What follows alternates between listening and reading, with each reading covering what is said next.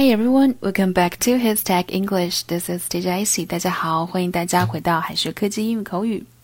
今天我们的标题是 now now double now 两个 now。那 now 我们很熟悉，是表示现在此刻的意思。那两个 now 放在一起，它们的写法不一样，意思也不一样。now now 呢，其实可以用作于安慰其他的人，比如说好了好了，或者用于委婉的警告，表示批评和不赞同。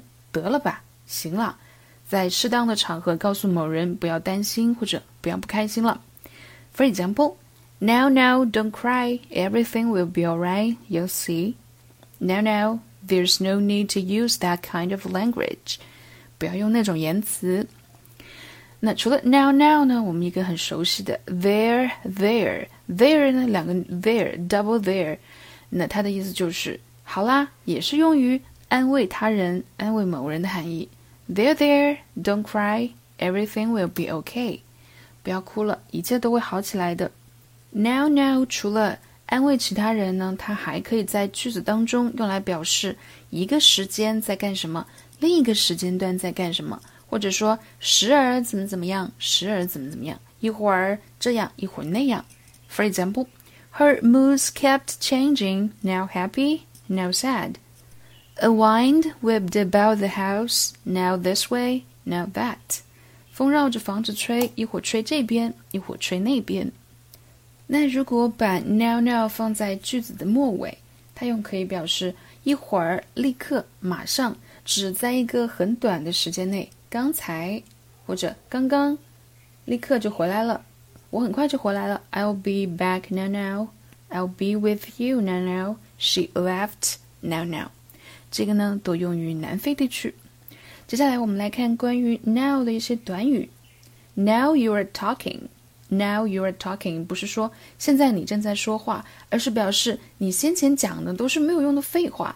现在呢，总算讲到点子上了，表示我赞同你说的话，你说的对。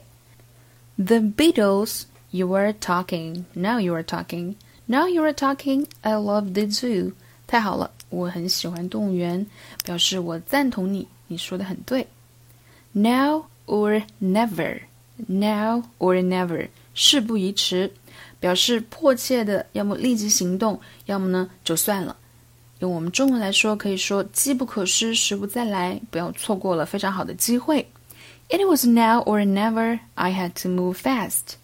It's now or never if you want to ask her out. She's leaving town today. 接下来，now and then，now and then 或者 now and again，有时表示时不时。We still see each other now and then，我们时不时还会见个面。Now and then she would come in to check on me，她有的时候还会来看看我。接下来呢，我们看一些表示时间的拓展。预知、预见，foresee，foresee，someday，有朝一日，upcoming，即将来临。 Forthcoming, 也是即将来临的意思。emergent，emergent 新兴出现的，表示过去。past，yesterday 去年。yore 从从前。retrospective，retrospective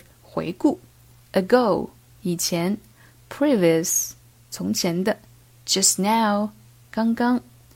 表示当下现在的词语，now。立刻，right now，现在马上，at the moment，现在，此刻，at this time，在这个时候，nowadays，当下，for the time being，就目前来说，at present，当今现在，currently，currently，时下，presently，presently，此刻。OK，我们今天家庭作业是 now。 Darling, what's the matter? Stop crying and tell me what's happened. 应该选 then, for 还是 now 呢？大家在右下角的留言区写下你的答案。我们明天见，拜拜。